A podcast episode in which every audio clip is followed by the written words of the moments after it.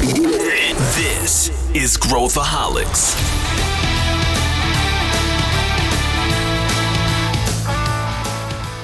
Olá, aqui é Pedro Van Gertner, sou CEO da ACE e esse é Growthaholics, o podcast para quem adora inovação e empreendedorismo. A gente está voltando para o tema M&A, ou seja, fusões e aquisições neste episódio, onde a gente aprofunda sobre como está o mercado, como que a gente pode pensar sobre a venda da minha empresa, quais alavancas para aumentar o valor da minha empresa uh, no olhar de um comprador, de um potencial comprador e obstáculos que a gente pode encontrar no caminho. Para falar sobre isso, eu trouxe duas pessoas que estão literalmente nas trincheiras, trabalhando em processos de M&A e apoiando empreendedores todos os dias e, consequentemente, dominam esse assunto. É o Luiz Fernando, que lidera a nossa área de M&A aqui na ACE, e o Alexandre Meneguesso, que trabalha diretamente com empreendedores dentro do squad de M&A da ACE. Vem com a gente! Para mergulhar no tema do M&A, eu tenho dois caras que estão literalmente mergulhados nesse assunto. Para quem não sabe, aqui dentro da ACE, a gente tem uma área que trabalha com M&A especificamente, assessorando aí empreendedores nesse processo. E eu tenho duas pessoas que estão aqui. Primeiro, o head da área, que é o Luiz Fernando, já veterano aqui do Growthaholics. Tudo bem, Luiz? Muito bem-vindo no novamente aqui ao Growthaholics. Tudo bem, Pedro? Super prazer estar mais uma vez aqui para um assunto que particularmente gosto bastante. Legal. E aqui também apoiando diretamente empreendedores no dia a dia, estou com o Alexandre Meneguesso aqui da equipe do Luiz. Uh, tudo bem, Ale? Bem-vindo ao Growthaholics. Eu espero que seja a primeira de várias. Oi, Pedro, tudo bom? Obrigado aí pelo convite. É um prazer sair de ouvinte para participante aqui no podcast e tenho certeza que é um assunto que a gente gosta muito, que vai ser bem legal fazer essa discussão. Boa. Para a gente começar aqui, uh, a gente já fez outros episódios sobre M&A, o Luiz, inclusive, participou de vários, a gente falou bastante sobre aspectos jurídicos, o, o, o que, que eu tenho que me preocupar, e hoje a gente queria mergulhar aqui sobre uh, como que os empreendedores podem se preparar, o que, que eles podem fazer, e, e, e acho que para começar, é, a gente tem esse, essa provocação de fazer um M&A em 2022, e eu queria pedir para vocês darem um panorama. Como é que está esse mercado hoje? Como é que está o mercado de M&A no Brasil, no mundo? Ele segue aí bull market total? Uh, qual que é a expectativa de vocês? O que, que os empreendedores podem esperar do que vem por aí? Bom, acho que começando aqui, uh, acho que o mercado está super aquecido desde a, do início, na verdade antes da pandemia, né, do, já, já vinha sinalizando que a atividade estava bastante em alto, os números vêm mostrando isso. 2001 batendo recorde, especialmente falando não só de empresas de tecnologia, mas num contexto mais amplo. Muita coisa foi acelerada, isso é novidade para ninguém, né, por conta da, da pandemia. E a expectativa aqui não poderia estar maior para 2022, o ano já começou a toda. É, dependendo de quando o podcast, esse episódio sair, já tem mais exits aqui da ACE para serem anunciados, então a coisa tá muito quente, Pedro. Esse é o sentimento assim que, que a gente tem e, como eu falei, os dados vêm, vêm mostrando isso. Qualquer pesquisa que sai mostra que não é uma tendência que vai desacelerar é, nos próximos meses. Óbvio que sempre vem aquela, aquela dúvida de ano eleitoral, como que isso pode impactar, mas olhando o filme e não a foto, a gente acha que vai ser só um quebra-molazinho nessa, nessa história toda e a coisa vai continuar super quente, como eu estava falando.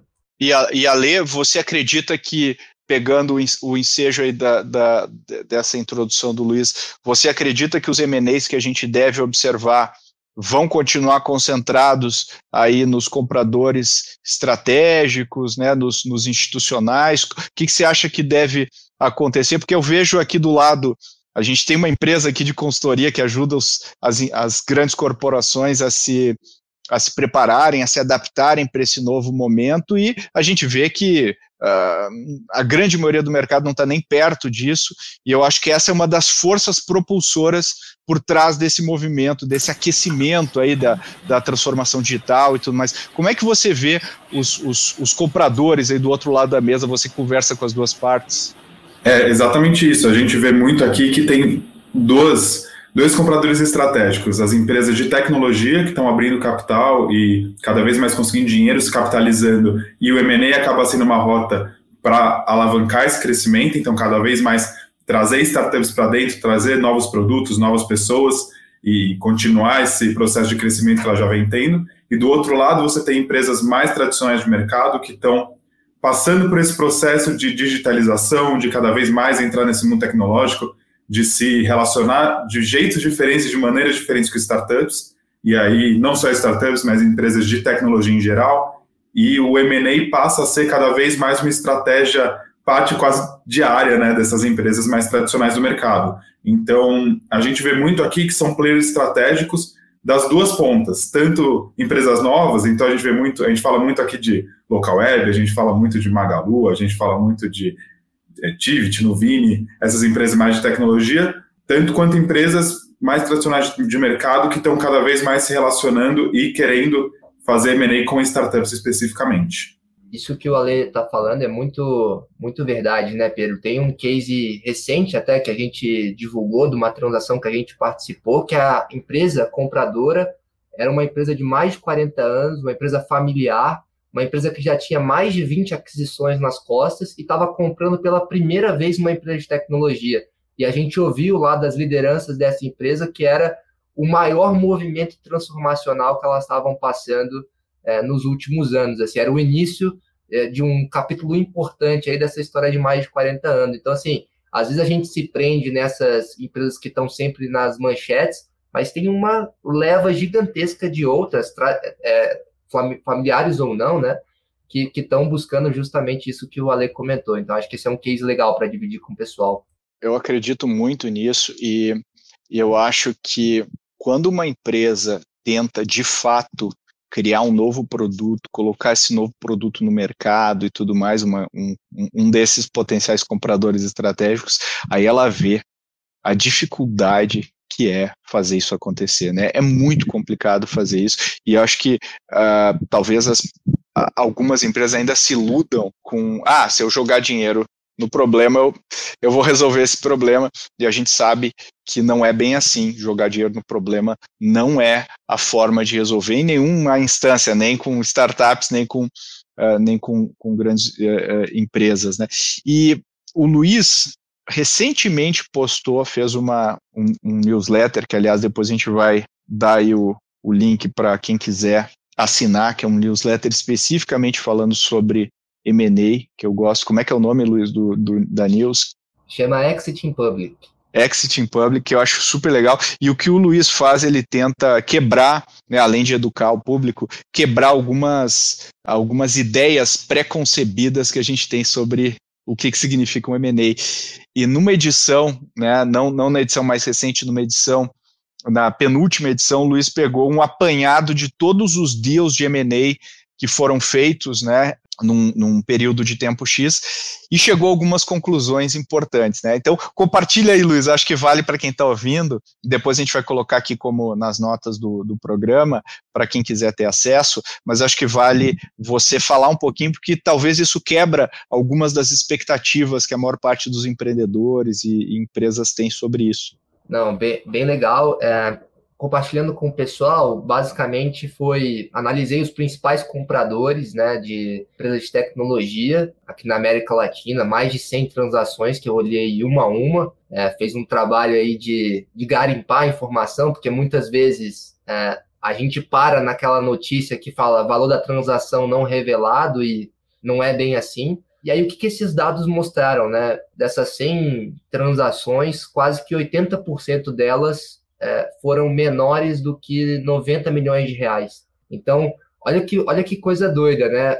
Empreender já é difícil pra caramba, então chegar no exit já é difícil pra caramba. Às vezes a gente fica sonhando com aquele desfecho é, que vai ser bilionário, aquela.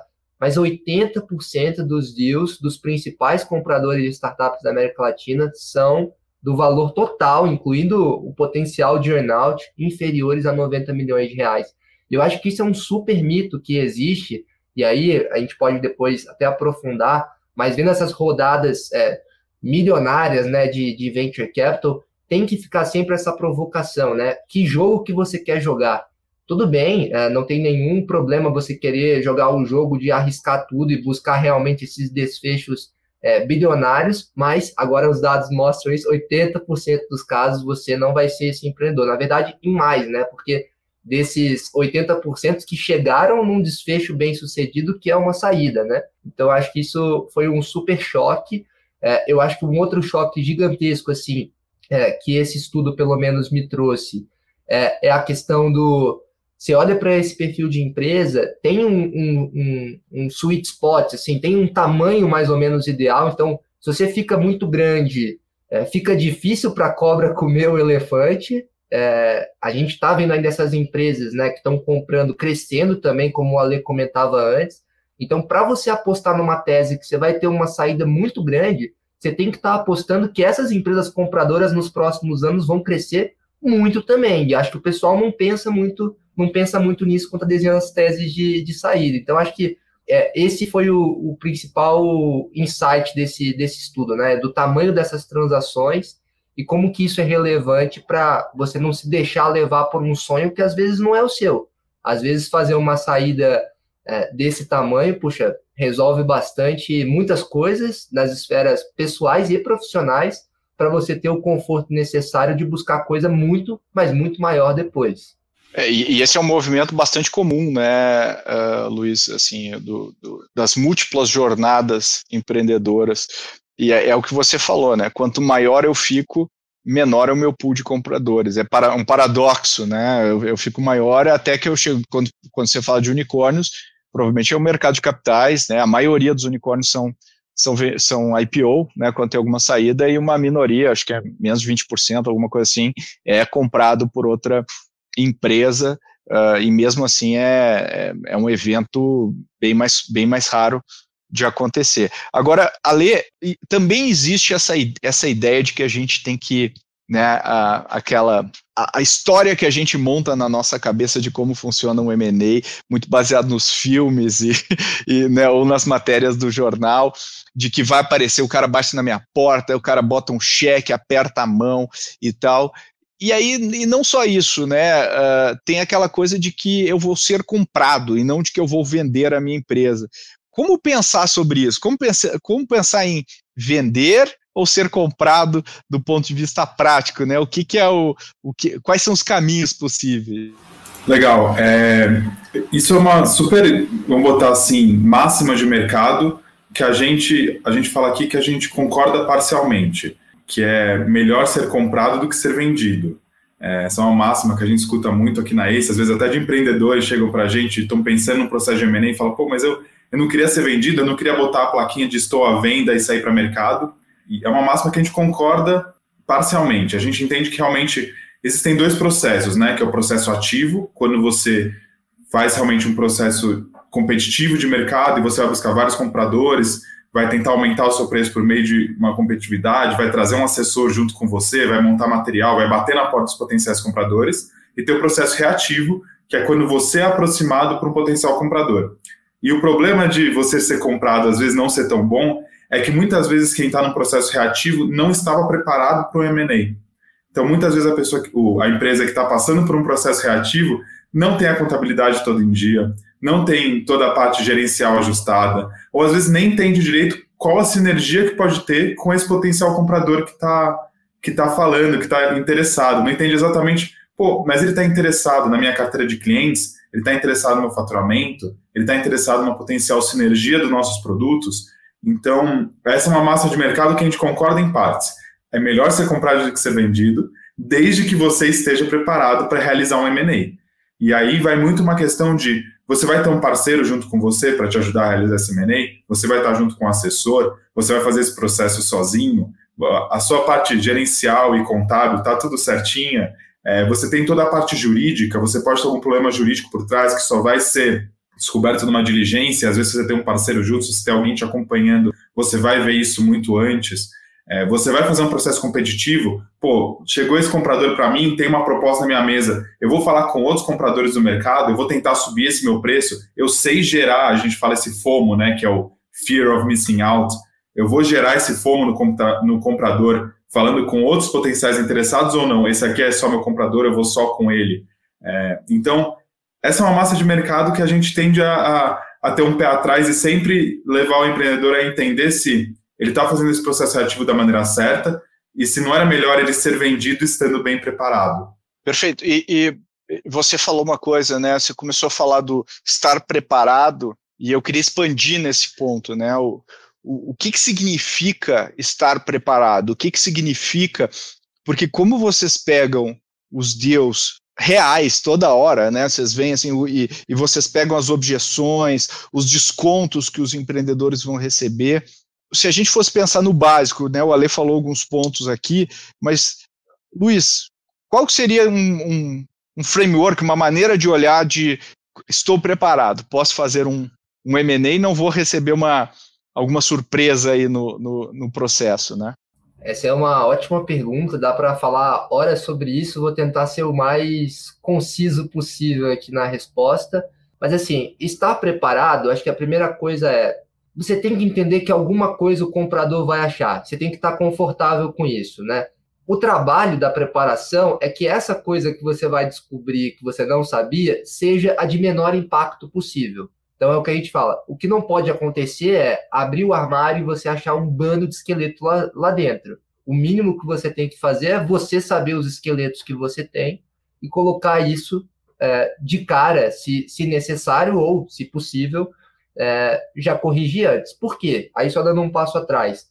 M&A é confiança. Então, se eu estou conversando com a empresa do Alê, a gente está meses a fio aqui, e aí chega na hora de uma diligência, eu descubro um bando de coisa que nem o Ale sabia, isso me passa uma mensagem que pode destruir minha confiança nesse deal, porque oh, de duas uma, ou o Ale estava com más intenções aqui e escondendo alguma coisa de mim, ou o Ale talvez não seja o perfil de empreendedor que eu estou procurando, que conhece de fato o negócio que ele construiu.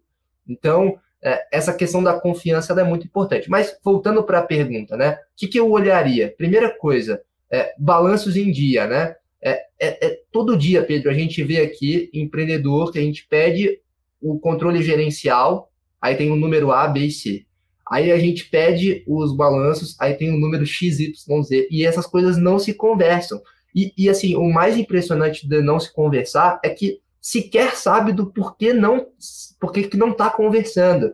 É, é um jeito que está reconhecendo receita diferente, é porque está usando uma visão caixa e o outro está usando uma visão é, competência, é porque lança coisas como despesa que seriam custos, ou não lança coisas que deveriam ser lançadas talvez no ativo, no passivo. E assim, eu entendo os empreendedores, porque o empreendedor quer pô, vender, quer construir o produto, e a gente não dá a importância devida para isso. Mas se eu tivesse dar uma primeira recomendação é contábil gerencial é, conversando, tá, Pedro? Acho que essa seria a é. primeira uma vez conversando com o Galeazzi, ele falou assim que o empreendedor tem que trabalhar no negócio e na empresa, né? E, e, quando eu olho o balanço é trabalhar na empresa. E essa é a parte mais chata que nenhum empreendedor gosta. O empreendedor gosta de trabalhar no produto, atender cliente, né? Vender.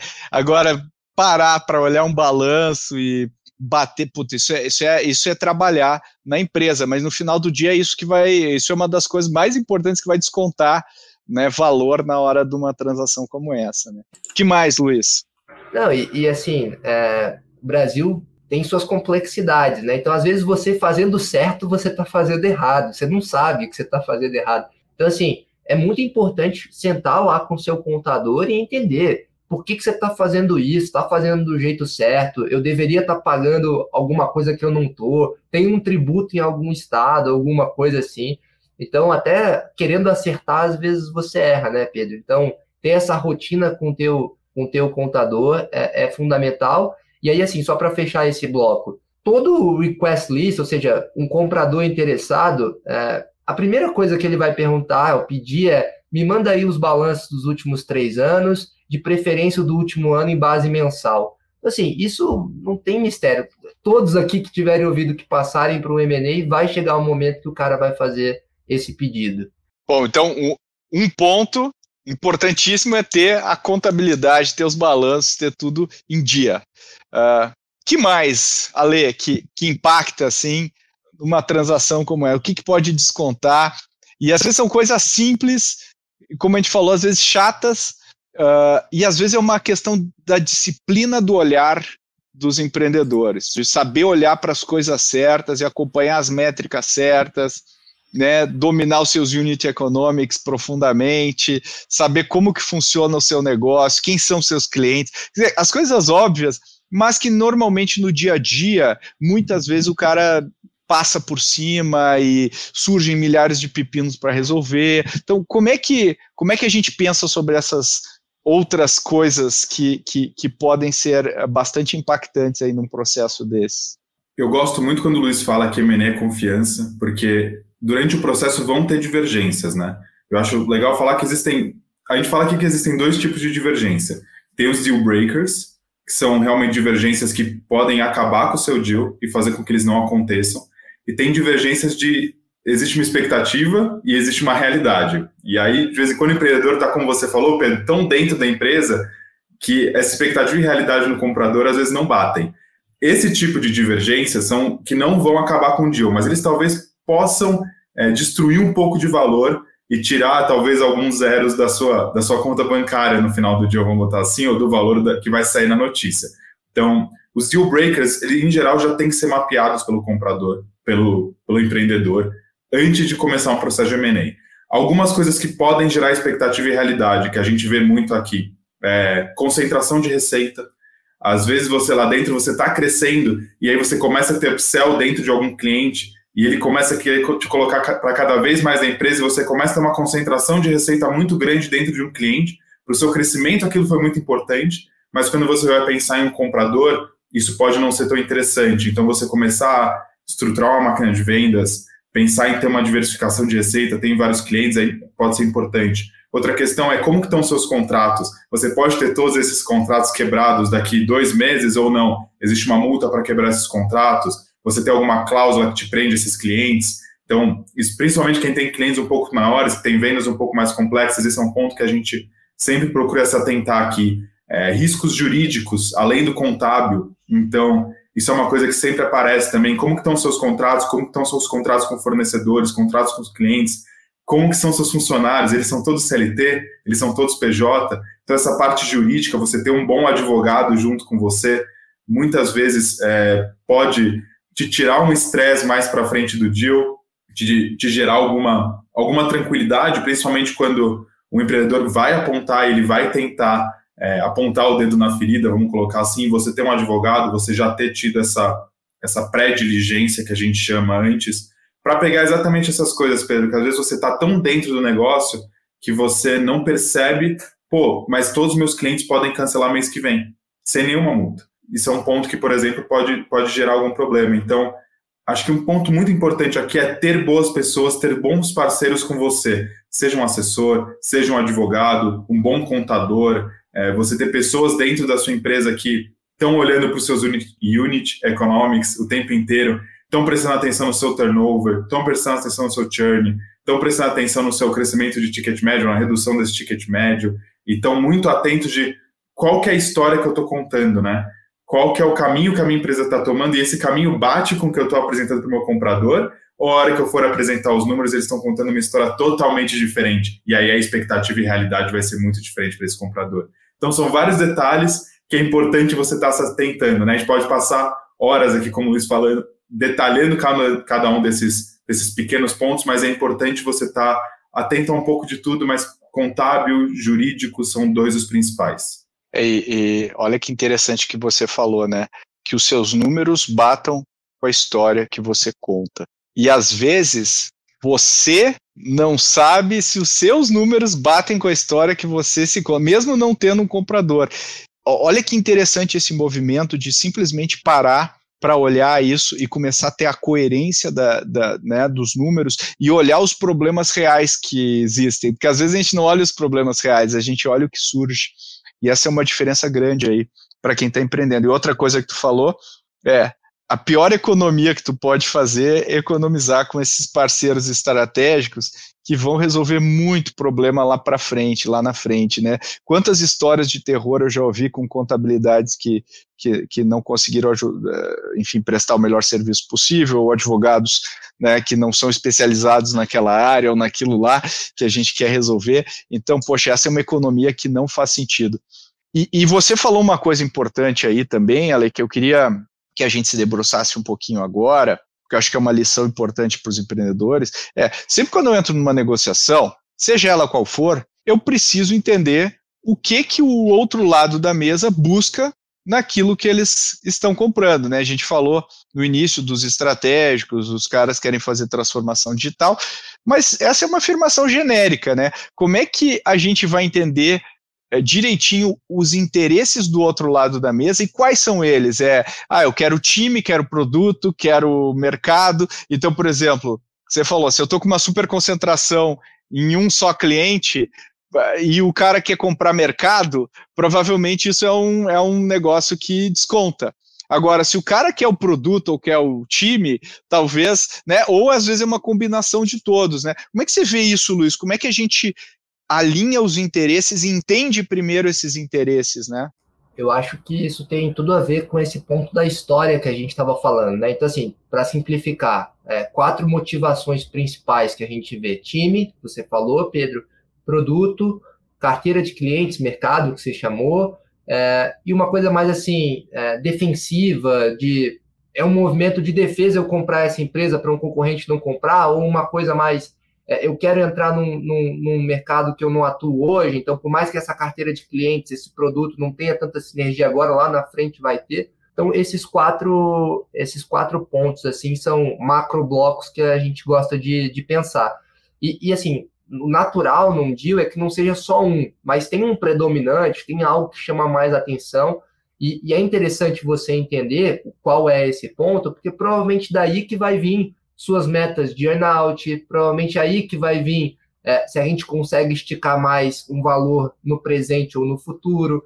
Então, se você me vende, pô, seu produto é maravilhoso, tudo, e eu quero o produto, é esse, esse meu interesse, por exemplo. Cara, provavelmente é, a gente vai ter que desenhar uma meta de integração para esse produto. Então, assim, beleza, é, você vai ter que fazer, seu produto não vai ter débito técnico, eu vou ter que avaliar se as, as tecnologias que você usa bate com as tecnologias que eu uso, teu, a tua forma de desenvolvimento vai bater com as formas de desenvolvimento que eu, é, que eu uso. E, e, quanto dinheiro eu vou gastar para fazer isso acontecer eu como comprador, além do que eu estou gastando nesse deal? Exatamente. Então, assim, às vezes o empreendedor vende, não, meu produto é muito bom, minhas técnicas aqui de é, para desenvolver é muito, muito boa. Aí vem uma pergunta, né? No QA lá, que a gente chama perguntas e respostas. Tá, é, como é que você documenta isso? Não, não documento. Ah, mas você tem contrato com os teus desenvolvedores, propriedade intelectual? Não, não tem. Pô, então, não tem deal, entendeu? Aí na, na carteira de clientes também, mesma coisa. Ah, eu quero migrar essa carteira para minha para minha base. Então, vou colocar uma meta de integração é, de quanto que você consegue converter. Sua base não era boa? Você não me vendeu isso? Não é a história que você contou e que eu estou comprando? Então, vou atrelar isso. Time, retenção, né, lock-up, enfim para cada um desses pontos, dá para pensar em o que, que o comprador vai perguntar, o que, que ele vai querer colocar de proteção para ele, e aí que a negociação acontece, né? É, eu acho interessante que o modelo que vocês montaram, né, que a gente estruturou para ajudar os empreendedores, não é só focar no M&A em si, no evento de M&A, né, Ale? É também preparar a empresa durante alguns meses para que ela esteja pronta para esse evento, né? E, e, e, a gente vê o impacto que isso tem depois numa negociação, num, num valuation e tudo mais. Né? Como, é, como, como é que funciona isso na prática? Que acho que é legal também falar um pouco. É, é bem legal, é bem legal esse processo que a gente faz aqui dentro. E, e é muito engraçado, Pedro, porque muitas vezes a gente conversa e os sócios não têm um alinhamento interno antes de vir falar com a gente. Então a gente senta e faz algumas primeiras conversas para entender se realmente o caminho que eles estão trilhando é o do M&A e a gente muitas vezes pergunta, legal, mas entre os sócios existe um alinhamento de preço, de expectativa de deal, de expectativa de saída? Qual é quais são os principais players que vocês podem estar interessados? Então, muitas vezes não tem nem esse alinhamento prévio, que é uma coisa super importante de se ter, né? Porque, como o Luiz falou, muitas vezes parte do dia vão ser as pessoas, vão ser os sócios que construíram aqui aquilo que vão precisar estar ali num lockup de 3, 4, 5 anos. Então a gente precisa muitas vezes fazer esse, essas primeiras conversas e um alinhamento prévio com os sócios. E aí, depois disso, quando a gente começa a trabalhar nos nossos mandatos, quando a gente faz todo o nosso processo de análise pré-mandato, a gente realmente começa a puxar esses esqueletos do armário que o Luiz falou. Muitas vezes eles não vão ser um deal breaker, mas a gente sabe que um processo de M&A é cumprido. Ele não é algo que se constrói em um mês, em dois meses, do dia para a noite você está vendido. É muito difícil acontecer. Obviamente que você vai escutar casos assim, mas não é a média, não é o padrão. Então a gente tem um tempo onde a gente consegue perceber certos problemas ou a gente consegue perceber certas alavancas de valor que o empreendedor que está super ali dentro do negócio não consegue perceber ou não tem nem tempo direito de, de puxar elas e de alavancar esse valor, mas a gente consegue fazer uma certa instrução e orientar e dar algumas dicas, fazer mentorias ou às vezes a gente mesmo só conversando com os empreendedores a cada, a cada 10, 15 dias, a gente consegue fazer com que eles percebam isso e a gente consegue também pô, dar um cheque no financeiro, perceber essas diferenças entre contábil gerencial, dar uma olhada nos contratos. É, a gente que olha isso todo dia já está com o olho um pouquinho mais calejado. Então a gente faz esse processo de, vamos botar assim, uma pré-diligência interna que é super importante e que evita muitas vezes algum estresse na frente. Mas é, é, super importante que se tenha primeiro esse alinhamento prévio, primeiro essas primeiras conversas internas, né, principalmente entre os sócios, para depois começar a fazer esse processo de, de de pré-diligência, montagem dos materiais, que, que a gente faz tudo aqui dentro também. Eu acho, Pedro, que o Ale colocou é, super bem. Se eu pudesse assim resumir, o é, que, que eu falaria, né? M&A para a gente é meio, não é fim. Então, assim, quero vender sua empresa, óbvio, quero que seja um, um, um, um feito, uma conquista, seja um momento bom para todo mundo, inclusive para a gente, mas eu estou muito mais preocupado no que acontece depois. Então, no, no teu próximo, na tua próxima empresa, você me liga primeiro. Na empresa que você vai estar durante três anos, você me liga se precisar de alguma coisa. Outros empreendedores da sua rede, você me indica. Então, acho que esse é um primeiro ponto, assim, não tratar a empresa como um ativo, né? Uma coisa de prateleira. Transa, transacional só, né? Exatamente, que aí vem o segundo ponto. Não é corretagem, né, Pedro? É, não é ficar ligando aqui, ah, tem um amigo do Pedro que pode se interessar, ah, tem um amigo do Alexandre que pode se interessar. Não, é agregar valor, né? Então, pegar esses esqueletos que a gente já viu várias vezes acontecendo e, puxa, com você não vai acontecer, né? Então, trazer um pouco dessa, dessa experiência para não repetir erros que outros empreendedores já cometeram. E o terceiro, para fechar, eu acho que, assim, tem que ser uma coisa que a gente acredita, né? Então, acho que a principal crítica que a gente tem é, dessa questão de M&A é que muitas vezes pegam mandatos que você não acredita. Então, a gente tem que ter uma cabeça de sócio, de se essa empresa estivesse falando comigo para levantar uma rodada, né, e eu investisse nesse tamanho de cheque que ele está procurando, eu investiria, eu confio. Esses empreendedores, eu quero ter uma relação de longo prazo. Então, acho que o M&A aqui começa muito antes do trabalho formal, né? Começa nessa cabeça até de investidor, de conhecer quem está por trás do negócio, entender o que, que é essa visão de futuro, ver se essa visão bate com o nosso DNA aqui também, para a gente só fazer, apoiar, estar tá junto de quem realmente a gente acredita, né? Acho que esse é o terceiro ponto. E recentemente você também fez um estudo, né, Luiz, sobre o tempo de fundação da empresa até a gente concretizar um M&A uh, na média. E muitos fundadores sempre ficam nesse dilema de será que a hora é agora? Quando que é a hora? O que, que eu tenho que fazer? Pô, se eu, se eu ralar mais dois anos, eu vou duplicar o valor da, da, transação, ou o contrário, nossa, eu estou aqui com super risco de dar tudo errado, então o quanto antes eu fizer a transação melhor. O que, que os dados mostram de fato, Luiz, e o que, que a gente poderia aconselhar as pessoas uh, a respeito do quando é a hora certa, né? Qual que é o momento? Legal. É, essa questão da hora certa é, é, difícil pra caramba, né? Mas o que, que os dados estão mostrando, assim, Pedro? É, esse é um outro estudo que está disponível se o pessoal quiser ver. É, peguei mais de 500 transações e analisei da fundação até o exit quanto tempo levou é, de 2016 até 2021 todas essas transações. Né? Então, como esse tempo está variando ao longo dos anos e segmentei entre empresas VC-backed e empresas que não são VC-backed, né? ou seja, não receberam investimento de, de venture capital. E aí o que a gente vê? Um cenário lá em 2016, que era uma banda muito mais estreita entre, quando eu digo banda, eu estou falando do percentil menor, ou seja, é, dos 10% dos menores deals até o 90%, né? Então essa faixa era bem mais estreita. Aí quais são algumas hipóteses? Muita gente ficava pelo caminho, não tinha realmente muita, é, muita liquidez, e quando você vai vendo isso ao longo do tempo, você vê que essa banda expande.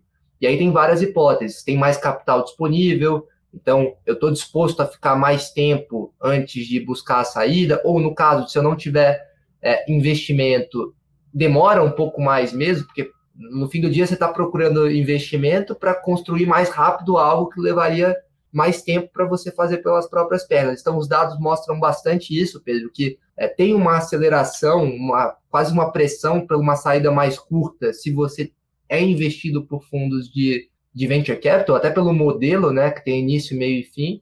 E aí, dando números para o pessoal, é, em 2021, as empresas, na média, que foram adquiridas, tinham de 7,7 anos, no caso de empresas VC-backed, ou 9, mais ou menos, anos das empresas que eram é, bootstrap. Só que tem uma dispersão gigante nisso. Então, assim, o topo da faixa demorou 20 anos e a faixa mais estreita levou três anos. Então, claro que você vai ver casos de empreendedor que construiu e em três anos vendeu a empresa, em quatro anos vendeu a empresa. Mas se a gente ali colocar em ordem crescente todos esses deals, a mediana está em seis, sete anos. Então, seis, sete anos você estaria na metade ali para fazer a sua saída. Então, calma, algumas coisas levam tempo. Acho que o, o tempo ideal é, é, é, vem um pouco com esse sentimento de calma. Algumas coisas vão realmente levar tempo para construir, você ter a saída que você almeja. É, para cada caso de hipercrescimento e tudo mais, tem centenas de casos de empresa que, que, que vão num ritmo uh, bem mais próximo do linear do que, do que exponencial, né? E, e, eu acho que está tudo bem.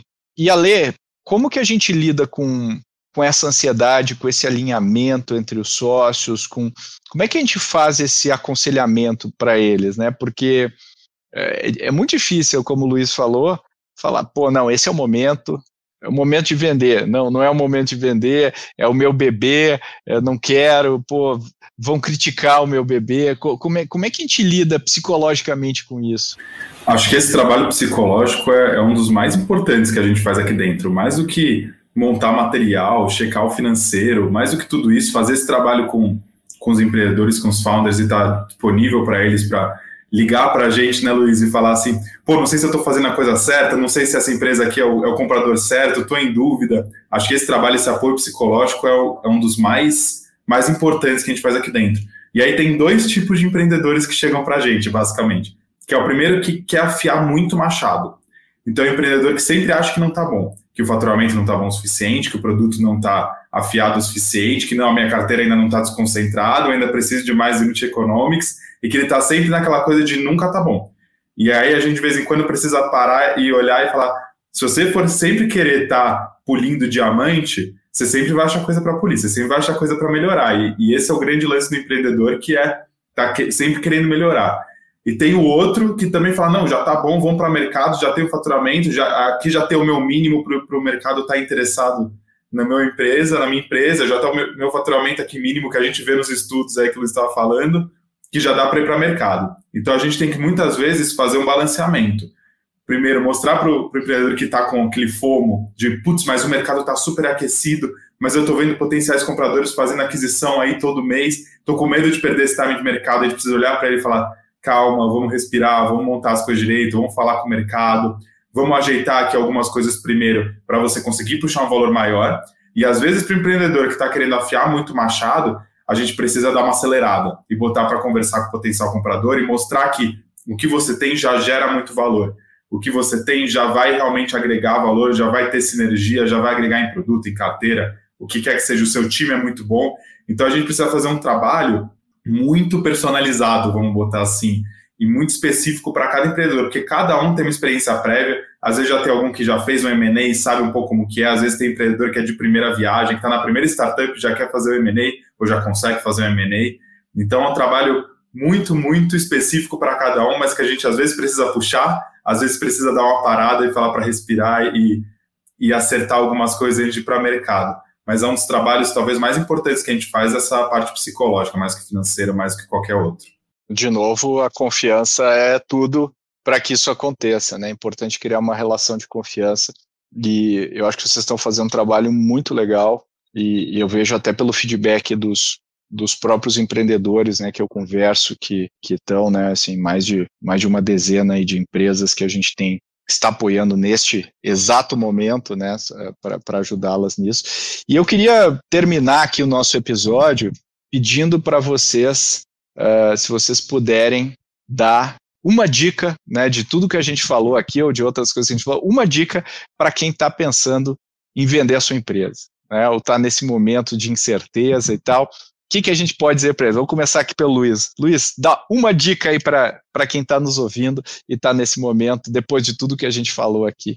Mais uma difícil aí, Pedro, que você botou para gente, mas é, uma dica, eu acho que é assim, é, não tenta é, ganhar a briga que já está perdida. Explico para o pessoal. É, quem compra, compra muito mais de quem vende. Então, a chance de você querer estudar, virar especialista da noite para o dia em M&A, fazer sozinho, comer, acertar tudo, cara, é uma briga que você já está já tá perdida.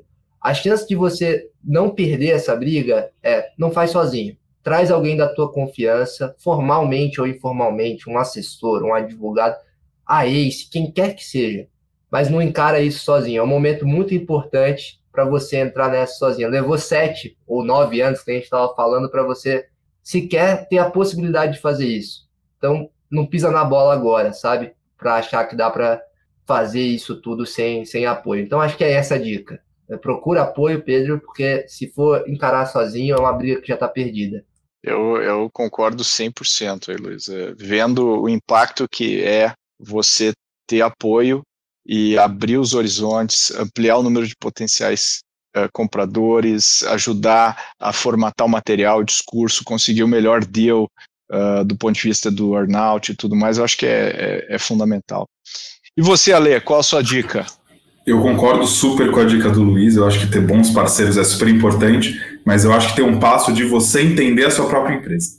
Então, acho que a minha principal dica é conheça a sua empresa, conheça a sua startup, saiba quais são os principais drivers de crescimento, quais são as suas principais métricas ou as principais métricas que o mercado pode estar interessado, saiba quais são os seus pontos fracos e pontos fortes, e porque isso vai ser muito importante numa negociação. Às vezes você, o pessoal fica querendo esconder os pontos fracos e vai aparecer, vai aparecer numa diligência. É muito mais importante você mostrar que você sabe que eles existem, que você está trabalhando para resolver eles, do que tentar esconder e falar, não, a minha empresa é perfeita minha empresa não tem nenhum problema. Então, você saber exatamente onde estão os seus pontos fracos, onde estão os pontos que podem levar a algum problema, se é no contábil, se é no jurídico, se é alguma métrica específica, se é na concentração dos clientes, e saber quais são os pontos positivos, é o seu produto, é o seu time, é a sua carteira de clientes, é a sua potencial sinergia. Então, muitas vezes a gente vê que os próprios empreendedores às vezes não conhecem tão bem as empresas quanto acham que conhecem. Conversando com a gente, a gente vai descobrindo a própria empresa, né? Então, acho que o principal ponto que eu vou dar de dica é estude a sua empresa, conheça a sua empresa e saiba quais são os pontos que ela pode levar de positivo e quais são os pontos de atenção no potencial M&A. Esse ponto é, é muito importante, né, Ale? Como diria o Jim Collins, né, os, os bons empreendedores sabem uh, encarar a realidade nua e crua do seu negócio. Só assim eles conseguem melhorar e atuar nas alavancas que que vão levar a empresa para outro patamar, né? Uh, super boas dicas, eu concordo muito com o que vocês falaram.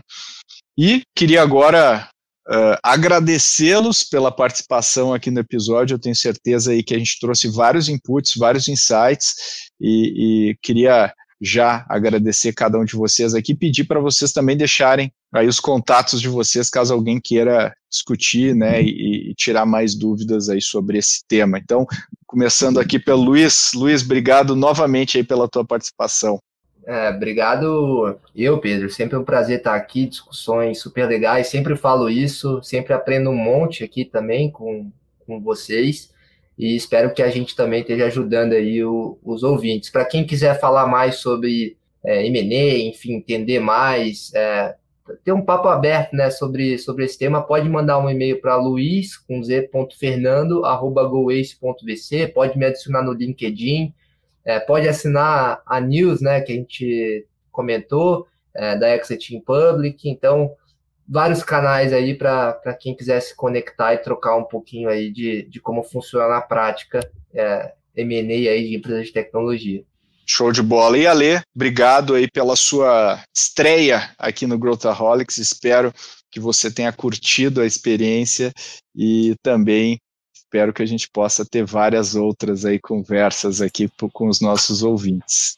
Eu que agradeço muito, Pedro. Foi muito legal participar, pular um pouco a mesa, sair do ouvinte para o participante aqui. Espero que seja o primeiro de muitos. Eu, eu gosto muito de escutar e, e aprendo muito, aprendi muito hoje sempre. É, para quem quiser falar comigo também, como Luísa, é uma das coisas que eu mais gosto de fazer é falar com empreendedores sobre M&A, falar sobre a rota, explicar um pouquinho mais. Então, o meu, apesar de também neguei isso aqui embaixo, o meu e-mail da Ace é alexandre.silva@goace.vc. É, pode me adicionar no LinkedIn também, a gente fica super disponível. E obrigado de novo pela, pelo convite aí para participar, que seja o, o primeiro de vários. Boa! Se você quiser saber mais detalhes sobre pontos importantes para o M&A, dá um pulinho no nosso episódio 117, onde a gente fala especificamente sobre a parte jurídica do processo. Outro episódio que você deve gostar é o spin-off de tendências para 2022, onde a gente fala sobre startups. Obviamente, a gente também aborda esse tema. E por último, no episódio 107, a gente discutiu sobre exits, especificamente como pensar sobre o melhor exit, né? O nome do episódio é Em Busca do Exit Perfeito. Então, confere lá. E como já é de praxe, eu peço para você, se tiver alguma sugestão, indicação de assunto de debatedor aqui no Growthaholics, manda um e-mail para podcast@goace.vc e a gente vai ler com muito carinho. E por último, como sempre, eu peço a sua ajuda para divulgar o Growthaholics. Então, mande para amigos, amigas, pessoas que podem se beneficiar desse conteúdo, porque isso ajuda muito a gente. E outra coisa que ajuda bastante é você avaliar a gente com cinco estrelinhas dentro do Spotify e nos podcasts da Apple. Isso ajuda bastante na nossa credibilidade e, consequentemente, do crescimento do Growthaholics. Até a próxima.